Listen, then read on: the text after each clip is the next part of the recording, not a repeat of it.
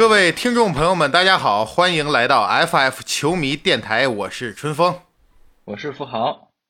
好的，今天咱们俩呢，就接着上期结尾的时候跟大家说好的那个话题啊，咱们就接着来聊一聊。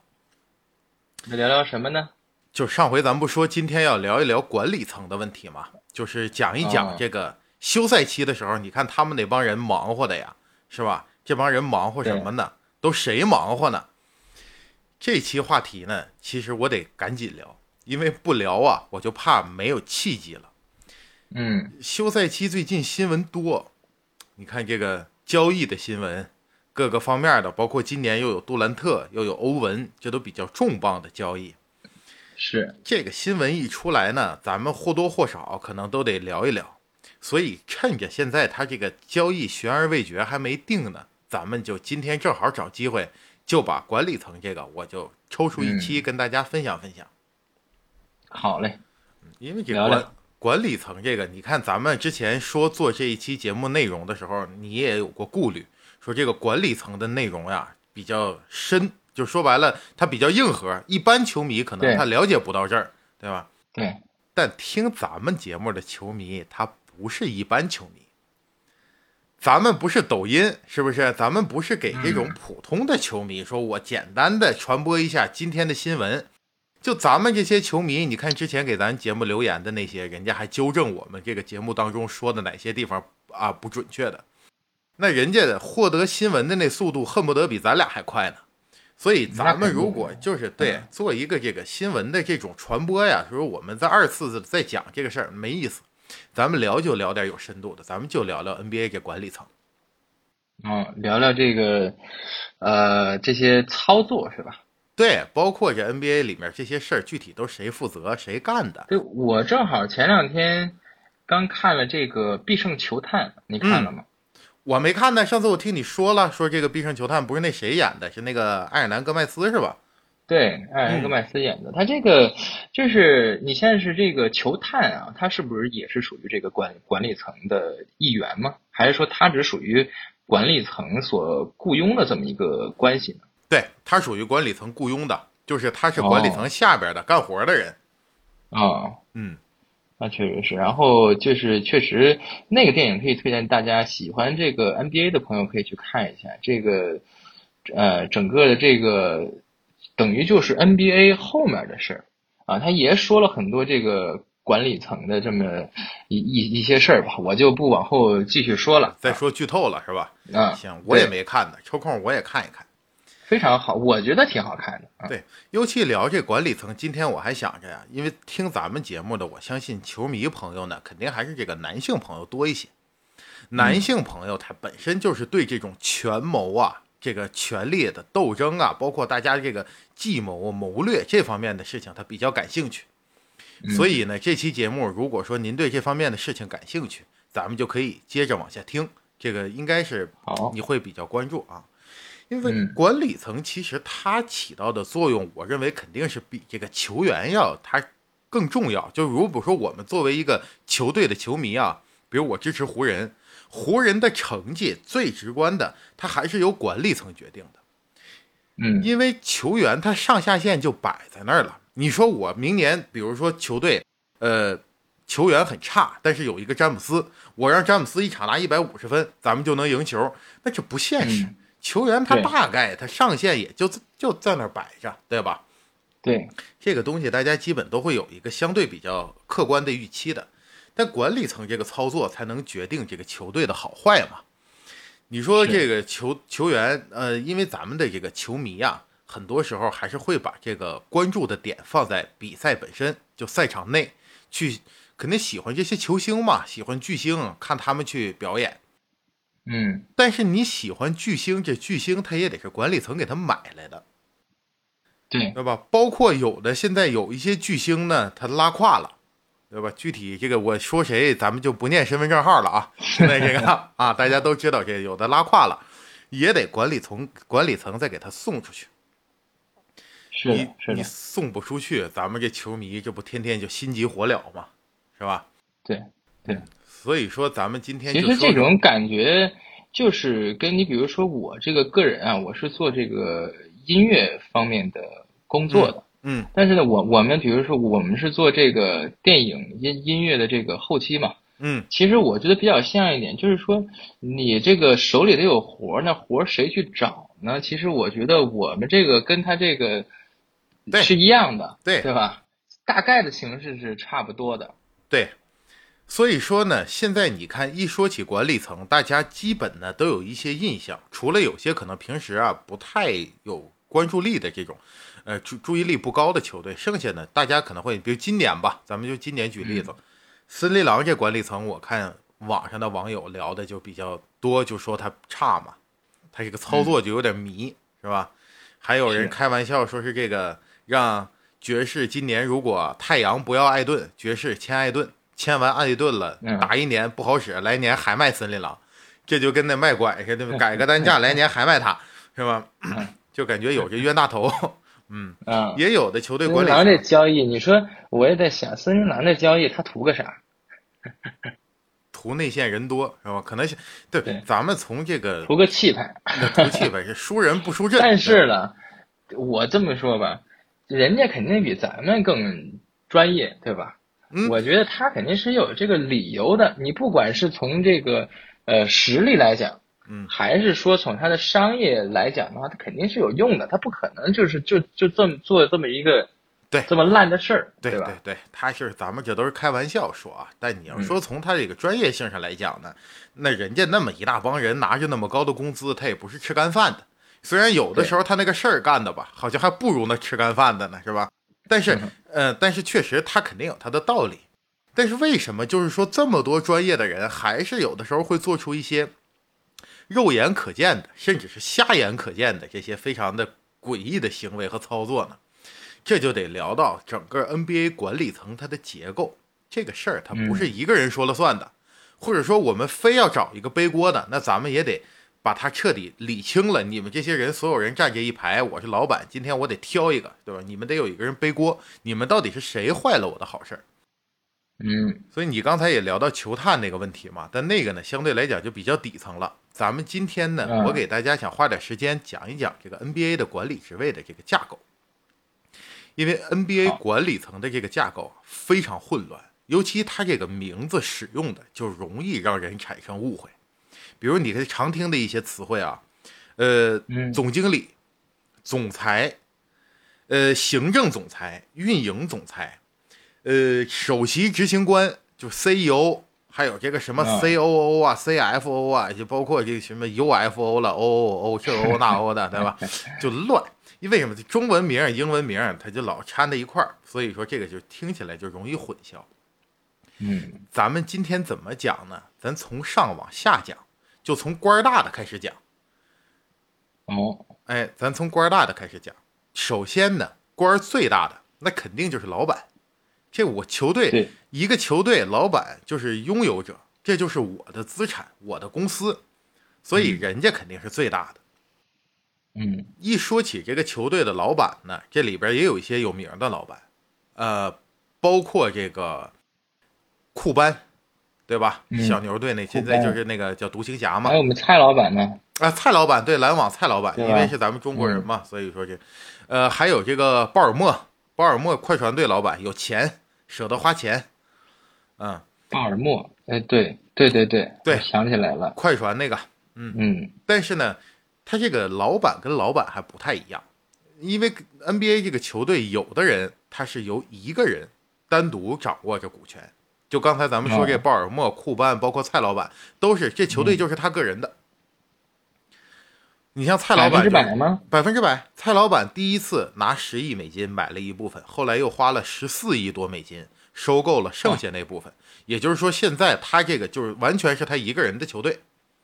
哦，嗯，这些呢，像像这些都是百分之百可带劲啊！这个呃带劲呢。这个人家玩这个模拟养成游戏就玩到头了，我这个、哦我有一个球队，我自己的，对吧？那什么感觉？那有些呢，他就是家族的，比如说最著名的就湖人的这个巴斯家族嘛。嗯。因为上一任的那个老板就是老巴斯呢，老巴斯孩子比较多，所以说他们这边常年也在上演着那个宅斗大戏、宫斗大戏。呃，这个现在的这个珍妮巴斯呢，其实他也不完全是能叫老板，这个老板就是人家巴斯这个家族总总体是拥有者，珍妮巴斯呢是总裁，就是说哦。属于管事儿的这个啊，运营的这个。那咱们接着往下讲呢，老板还有一种，还有一种老板是什么呢？他就不是一个人了，他是个公司。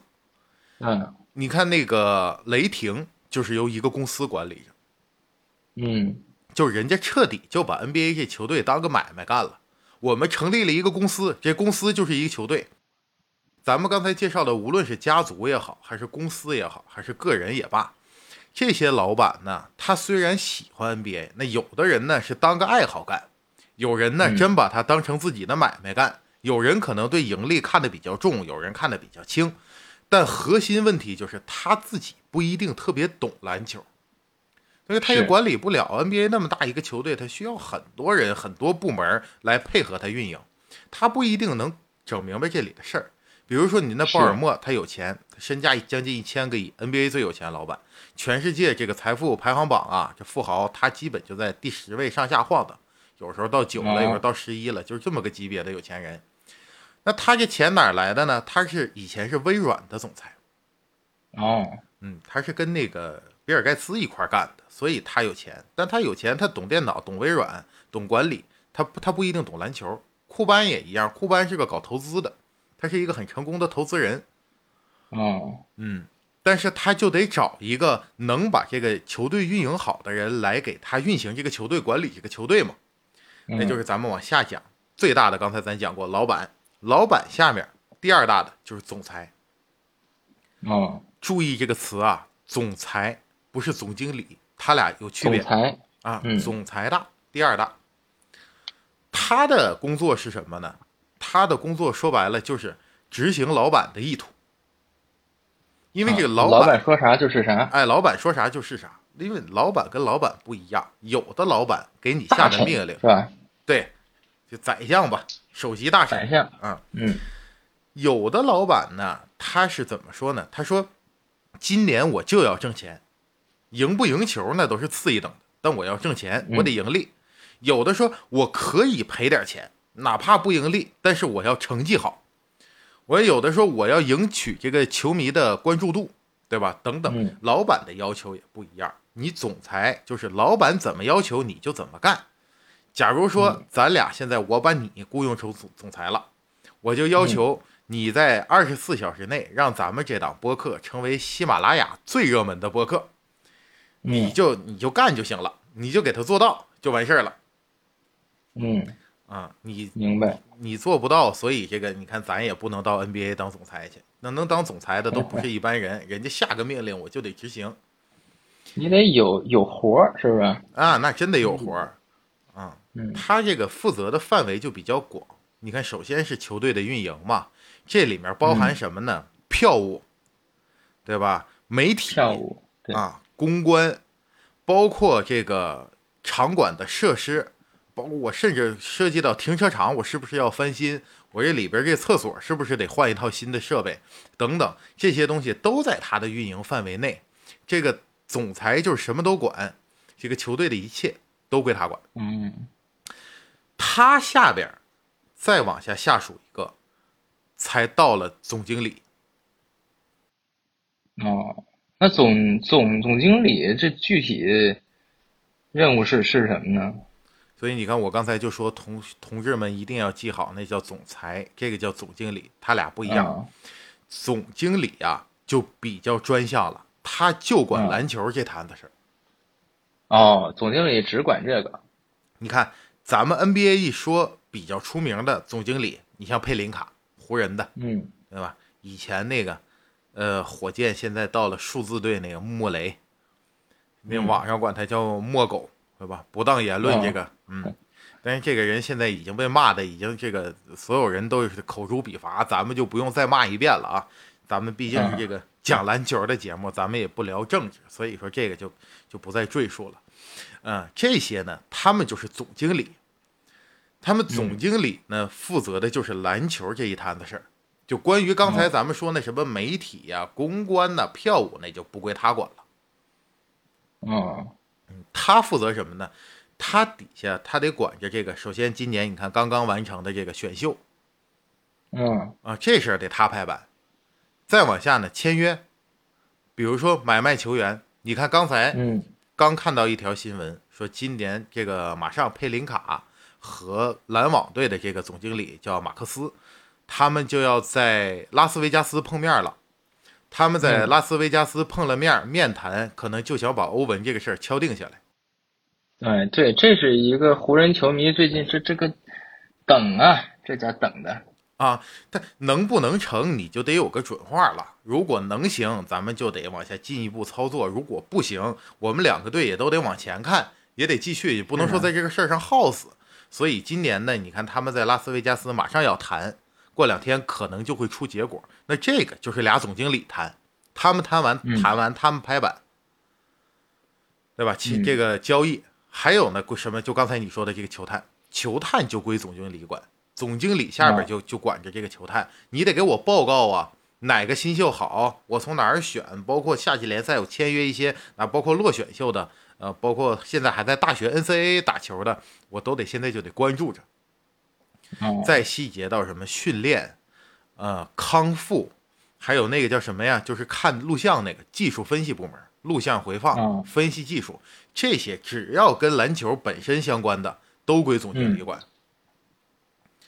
哦，这总经理手底下呢，一般还有两个团队，这俩团队呢也比较厉害。这俩团队是第一个团队干嘛呢？他们天天就在那儿算薪金空间呐、合同协议呀、这些劳资协议啊、他们就算这个，争取呢能在联盟的这个规则当中找到一些空子，通过钻空子这种行为，给自己的这个球队啊带来一些好处。嗯他们的工作一言总一一句话总结，基本就是说没有空子，创造空子也得钻嗯啊，就是干这个。另一边呢，另一个团队他是通过一个非常复杂的数学模型来分析球员。就这个球员，咱们可能看就直观感受，从球迷的角度来看，觉得好像这球员不好使，不厉害。但是他们算完说，哎，这个球员匹配我，适合我，嗯适合我们球队。你现在别看他呃市场交易行情不好，正是就正好捡漏，便宜好用。对，这个也是这个，你像湖人今年签了好多这个新人啊，那布莱恩特对吧？对对，还有布莱恩特这个咱这回来了个盆盆栽哥，这盆栽哥朗尼沃克，嗯啊，盆栽哥也过来了。嗯，所以这些呢，就是人家通过那个算法算完了，就这些人在我们有限有限的薪资空间内，他好使，嗯我把它弄过来，捡个漏啊。所以咱们很多球迷，我相信可能都会玩那个二 K 那个游戏啊。因为作为篮球爱好者啊，那个也是为数不多的咱们能玩的这个篮球游戏嘛。二 K 这个游戏里边有一个模式，我说是正代啊，就官方那个二二十二、二十三那个二 K 啊，那嗯那个里边有一个模式叫经理人嘛。嗯所以你看经理人模式，咱们这么一聊，你就明白，你扮演的那个角色在游戏里边扮演的就是总裁，不是总经理。哦，明白。对吧？那里头你看，你能负责这个场馆设施啊，你还能定价呀，那你还能这个是调定很多这个篮球以外的东西，那你就是总裁。在那个里边，他会有一个选项叫制服组嘛，那制服组头一个就是总经理，那个总经理说的就是佩林卡，啊，就是哦就是他们，这是总经理。当然，佩林卡今年也升了，就是你看佩林卡，呃，是今年升了。升了，升了啊 啊，升了，佩林卡升了。呃，今年的一月份，他成为了整个湖人队篮球运营的副总裁。嗯嗯，也就是说，他现在也有一定的职权，可以管管这个篮球事务以外的事儿。嗯最底下呢，你看这个总经理下边才是主教练，那主教练地位有点低啊。就在管理层当中啊，其实嗯主教练地位不高。就当然，咱们只是说这个他这个职位安排啊，有那个地位高的主教练，但是他本身来说，主教练这个职位本身来说，他权力不高，嗯所以呢，他就是嗯，可能能提提意见，就是我是一个什么风格的教练，我是喜欢防守啊，我还是喜欢进攻啊，对吧？他这个里边，那人家管理层听不听他的，那就另一说了。那看你在这个球队的地位跟话语权，那都不一样。但你看，咱们介绍完了整个这个组织架构啊，咱们还得说说，就是 NBA 这么多个球队，它大体上是怎么运行的？他们采用哪种形式？谁干哪个活干得好？谁干哪个活干得不好？咱们多少介绍介绍。是，嗯，你看过去呢，很长的一段时间里边，有很多主教练他是兼任着总经理的。嗯，这就刚才你就说嘛，啊，比如那最早的像凯尔特人的这个红衣主教奥尔巴赫，奥尔巴赫，对，红衣主教凯尔特人十七个冠军，十六个是人家拿的哇，啊，什么地位啊？就是就这个级别的人物，对吧？然后呢，再往下，大家比较熟知的波波维奇波波维奇，啊，热火的帕特莱利，嗯帕特莱利啊，这都是他们都是属于是主教练，还兼任着总经理。因为就你刚才提那个嘛，这主教练地位有点低呀、嗯因为你地位太低了呢，有的时候就出现了出会出现问题，对吧？你给我弄来了一帮球员，我用不好，咱也不说是嗯我能力不行，也不说球员能力不行，他就是玩不到一块儿去。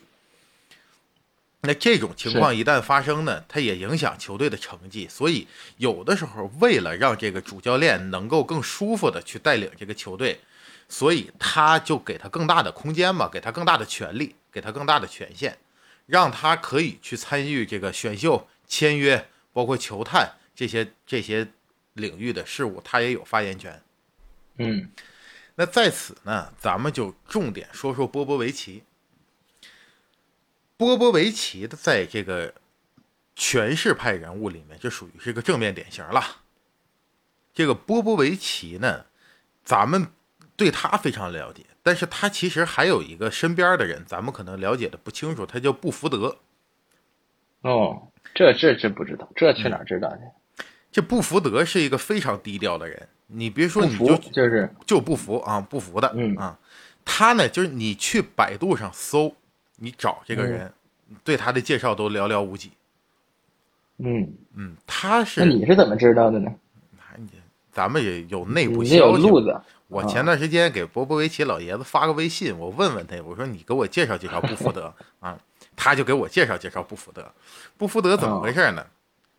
他跟波波维奇在马刺共事之前，他们俩就认识。波波维奇嗯众所周知，他是先当的总经理，后来他是看那个主教练太菜，他他他看不下去，他把主教练开了，自个儿当教练去了。啊，所以他当总他厉害呀，他厉害呀，那当然他厉害呀。他当总经理的那个时间的时候呢，他就把这布福德弄过来当球探，就你说这球探这个职位。但布福德在马刺的这个管理层当中升得非常快，五年时间他就干到了副总裁。啊，所以说，老爷子跟这个布福德这两个人就有点像俄罗斯普京那二位，就是他俩就二人转，反正是你当总裁呀，我当教练，是我当总裁，你当教练，反正不管怎么着吧，咱们俩就利益共同体，说的都是一个话，嗯穿一条裤子。是，嗯，所以在他们俩的这种带领下呢，马刺你看作为一个小球市，他们的这个马刺老板是 NBA 所有老板中最穷的。就我说这穷啊，当然是相对的穷啊，就相对人家 NBA 这老板里，他的身价是两亿美金，在 NBA 所有的球队的老板当中垫底儿。啊，嗯，那你看啊，是就对，就太穷了啊，才啊。两亿美金，你看看，小钱啊，这个圣安东尼奥又是众所周知的一个小城市，所以他们能在这一个小城市，并且在老板不是资金很充沛的情况下，能给马刺带来那么长时间的这个成绩，王朝包括五个总冠军，都是证明他们两个人的这个组合非常奏效。嗯你看这布福德，他在幕后也做了很多事儿。波波维奇呢，在官方说过，他说布福德有一个能力，他没有。这布福德能看出来这个人呐，一些就是篮球技术以外的东西，包括他有没有求胜的欲望，包括他能不能接受批评，这个人能不能被打磨出来，在面临困难的时候，这个人是不是一个足够坚韧的人，这些性格特点的东西，布福德看人非常准。啊，谁是布福德弄来的？当时乔治希尔是波波维奇老爷子的爱将，乔治希尔是哪个希尔啊？就是希尔啊，就是后来在步行者啊，就是乔治希尔是我之前见过的那个吗？对对对，就有一次他们来中国跟我有，关系啊。哎，跟你有关系啊！你看这不就聊到跟你有关系的人了吗？你们啊不是在一块打过球吗？这个，一块打过球。听众朋友们，这个不是开玩笑，刚才跟波波维奇老爷子微信那是开玩笑啊，但打球这是真事儿啊，他确实是跟这个乔治希尔打过球，虽然啊当时成绩是吧，但是打咱是打了。啊这乔治希尔当时呢就被布福德用作去操作，就交易走了，换来了小卡嘛，换来了莱昂纳德，就卡哇伊。啊嗯，那那个时候其实老爷子就不想让自己的爱将走，但是布福德说话他能听进去。嗯嗯，他选来的人，老爷子能用好，老爷子想用的人，他也能给操作过来。所以哦他们两个虽然是利益共同体，但是它产生的能量还是正向的，是正面的。所以哦那个时候一度啊，整个 NBA 就相信给主教练赋予主教练更高的权利，它是有效的，这个是能能出好结好效果。嗯在这样情况下，这种形式持续了很很久，并且很多球队都在这么做，都在这么用。但是你看，他这个东西也不是放到哪个球队都好使。嗯他除了这正面典型，咱还得说有负面典型。嗯给主教练过多的权利，导致球队成绩下滑的，咱们就挑几个负面典型说一说啊。首先那个嗯大范、范甘迪，然后大范大范哦大范范甘迪，哦，我知道，对，嗯，对，呃，那个森林狼的希伯杜，还有之前快船那个老里弗斯，嗯这都属于是给他权力大了之后啊，这个成绩就越来越不好。你看，范甘迪当时在活塞的时候，他是签约了五年顶薪，签约了格里芬，啊这一下就把活塞弄得就有点不好操作了。因为格里芬呢，确实他也没有达到就是人们需要他去做到的那个效果。当然，他在活塞打现在也，有有这个这个很多啊，咱能看到就是匪夷所思的顶薪。我印象中的这个呃托哈吧，嗯嗯，对吧？托哈就是一个大顶薪嘛，对吧？对，托哈，然后哎，这个不是托哈，是嗯不是什么托哈？那个哎是哈哈里斯吗？就是七六人那个现在托对托哈嘛，哦嗯，就是哈里斯七六人那哈里斯嘛。但哦那个哈里斯呢，有的时候他也干点那个大腿该干的事儿。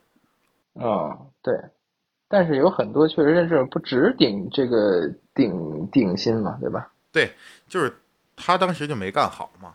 嗯包括老里弗斯这个呢，就属于是反面里的典型。咱们为什么把他拿出来当典型说呢？因为你看他作为主教练，他也渴望权势，他也希望自己能有更大的权利去选择这个自己的球员。但他选了那个，他不是选了自己儿子了吗？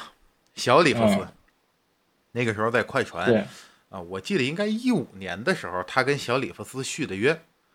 嗯签的约啊，签完约后来他又续了一回。当时就是他跟小里弗斯续约这件事情，我印象中看过一个报道，就是说保罗不太满意。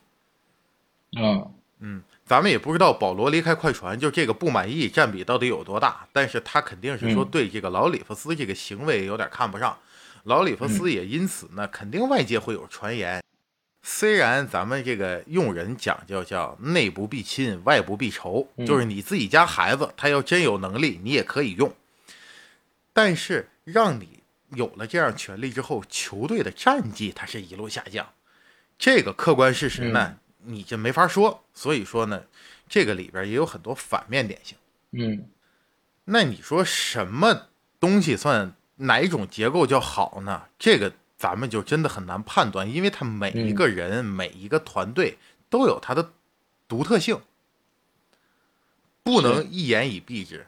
你包括纽约，你看现在他那个也没有说什么太特殊的一个因素，说是谁的权力过大或者谁权力过小。但纽约这么多年作为最大的球市，它的那个运营啊，近二十年吧，我可以说是纽约的运营应该是最差的。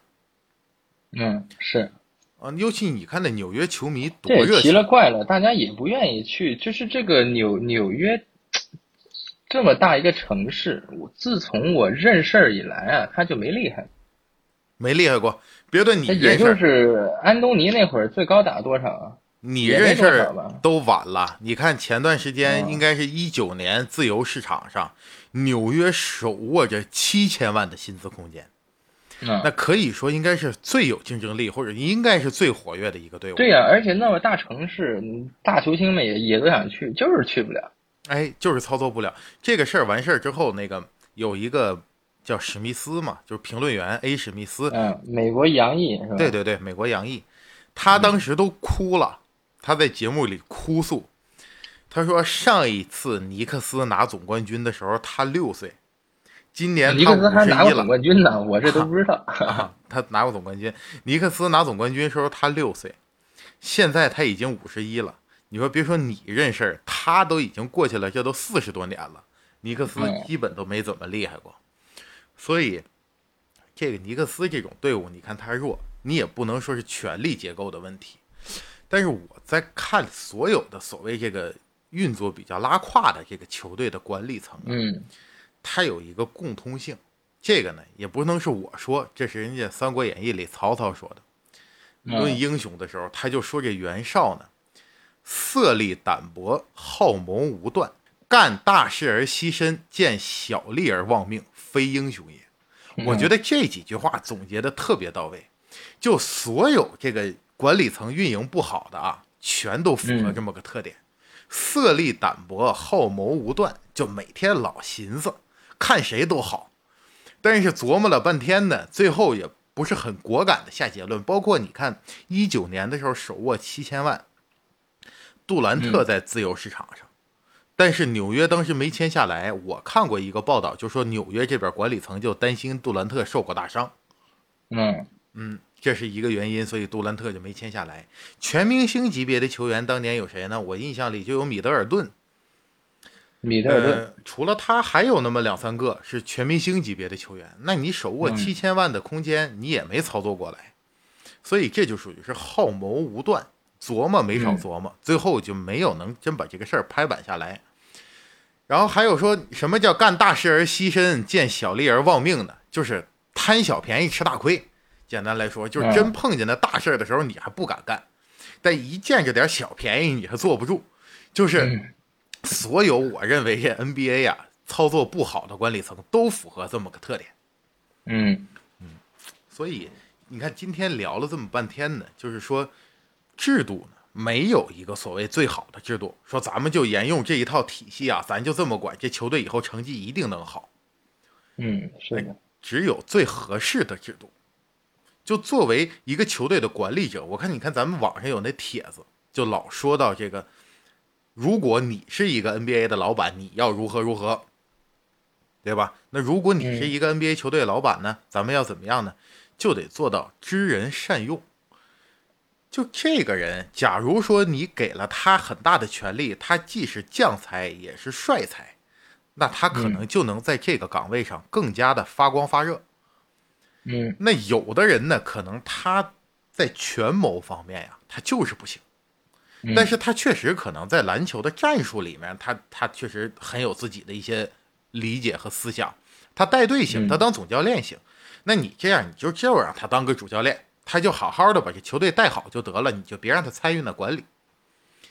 是，所以只能是做到知人善用，才能成就一支好的 NBA 球队。说的好呀。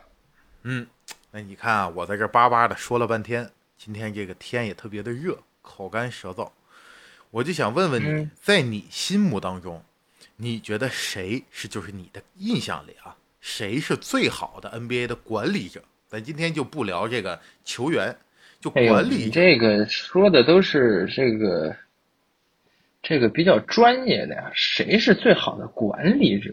管理者，这我哪知道？这这咱平常也不看呀。那对呀、那你看，包括这个像像这个呃佩林卡，这就属于是管理者嘛。波波维奇，嗯包括帕特莱利，这都属于是管理者。你平时可能呢关注篮球还是看比赛比较多，喜欢看球星，对吧？对就跟我刚才说，大部分球迷都是喜欢看比赛，但我相信听咱们这期节目的这个听众朋友里啊，有硬核的，有比我嗯了解的还深刻的呢，对吧？嗯所以今天在咱们这期节目的这个评论区里呢，我就想看看咱们听众怎么说，就你们心目当中谁是最优秀的管理者？嗯，嗯，这你确实这冷不丁的问我这个问题，我是真不知道，我哪知道最优秀的管理者是谁？你不知道，我让你知道知道。我说一个我心目当中最优秀的管理者，就是我刚才跟你提到的，就是这个凯尔特人的这个老爷子，红衣主教奥尔巴赫。那为什么叫红衣主教啊？因为他那个名字里面啊，虽然现在他对外宣称的那个名字里没有这一段了，但是因为他是一个犹太人嘛，他的名字也很长，嗯一段一段的。他这奥尔巴赫前头还有一节就是 red，就是红色，英语里那红色，哦所以人们管他叫哦红衣主教奥尔巴赫。啊，哦其实这确实是很多人有疑问，因为他是一个凯尔特人的人，他这个绿衫军，他怎么能叫红衣主教呢？他的名字里有那么一个词儿。哦，嗯，这红衣主教奥尔巴赫非常的传奇。你看今年咱们经常说这个有一些小操作，包括前段时间那期节目咱们里聊的那个说魔术可能对于自己选秀签有一个小的操作，嗯这些小伎俩啊，要放在这个奥尔巴赫眼里，就属于是小巫见大巫，这都是人家老爷子当年玩剩下的。